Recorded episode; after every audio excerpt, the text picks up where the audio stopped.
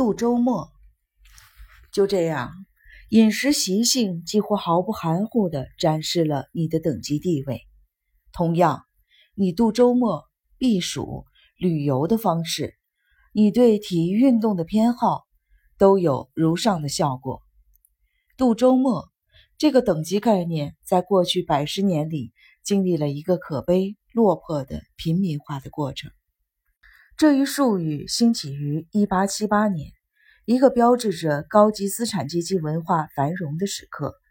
那时候，度周末可能意味着在乡间的豪华别墅度过一夜。去度周末的客人可能会需要一些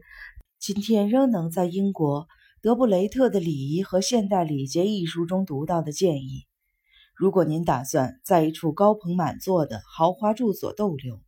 您在准备行装时最好牢记，您的手提箱可能会被别人打开。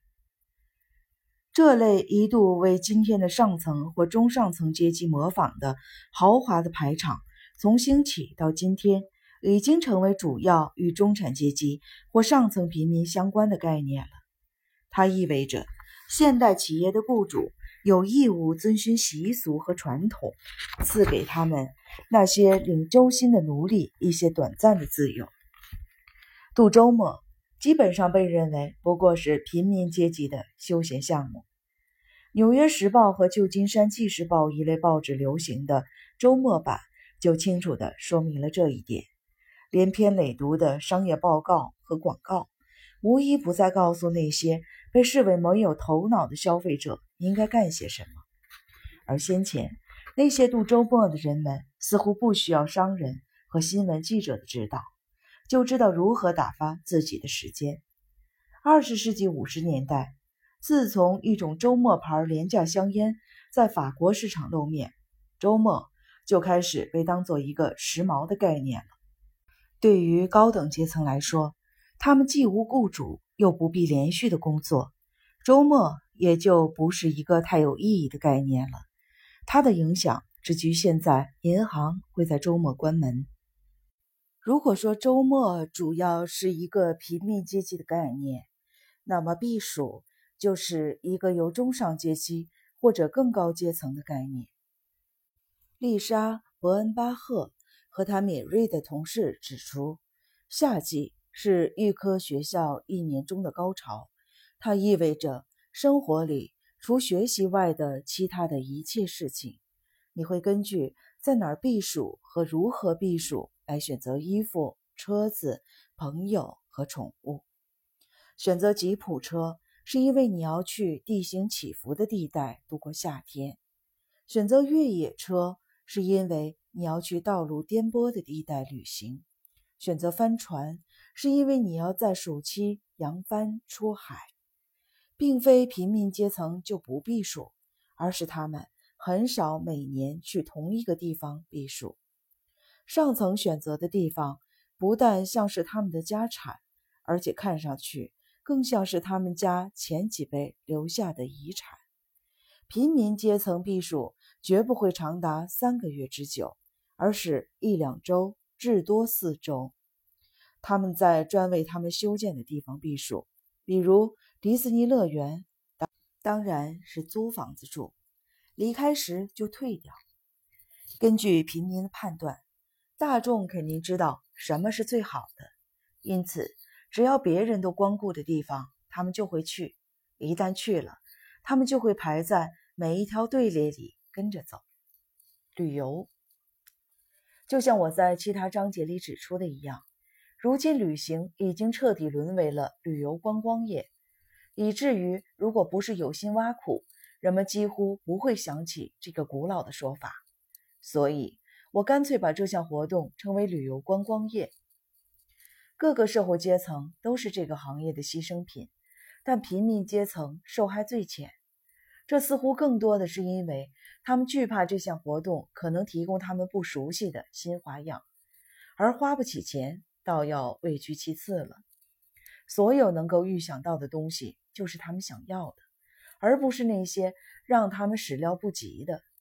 具有讽刺意味的是，旅游业现在能提供的，恰恰就是所有可以预想得到的。阿瑟·肖斯塔克在蓝领生活中谈到，平民阶层倾向于选择这样的休闲体验，他们能够验证那些已经获得的知识，而不是哪怕会与小说里的事物相冲突的东西。陌生的事物可能会给平民阶层带来严重的威胁感。他们认为旅游业充满了数不清的威胁，得跟陌生人打交道，必须灵巧地扮演各种各样的角色，还要精明强干地处理料想不到的新问题。他们还害怕上当的感觉，还有外省人那种对于该去哪儿一头雾水的无知。认为其他地方都不值得一游的毫无根据的自负，以及对家乡风物的偏好，这些恐惧经常限制了平民阶层的出游。他们要么与亲友结伴外出，要么自己驾车赶赴亲友的葬礼。如果的确旅行了一次，他们会回味数年，不停地缅怀饮食、里程数、消费和汽车旅馆的豪华等等细节。比如，他们居然会在马桶座圈上铺了一条长条纸。他们会这么说：旅游观光的阶层绝大多数是中产阶级，他们已经使夏威夷变成了罗杰普莱斯不怀好意的命名——大众的瓦尔哈拉神殿。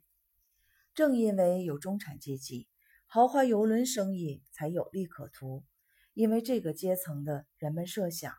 他们会在游轮上与中上阶级共处，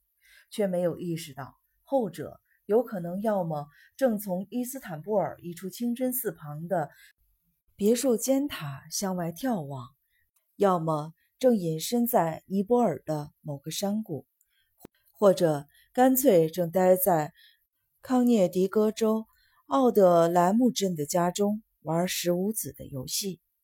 翻看市镇和乡村杂志。观光业甚为中产阶级所喜爱，因为他们能够从中买到感觉，如赖特米尔斯所说的，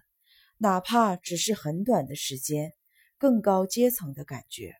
他又指出，旅游或度假村行业的人员和他们的顾客们合作上演了一套装模作样的把戏，并按照中上阶层才熟悉的程序。煞有介事地表演大量的伺候进餐，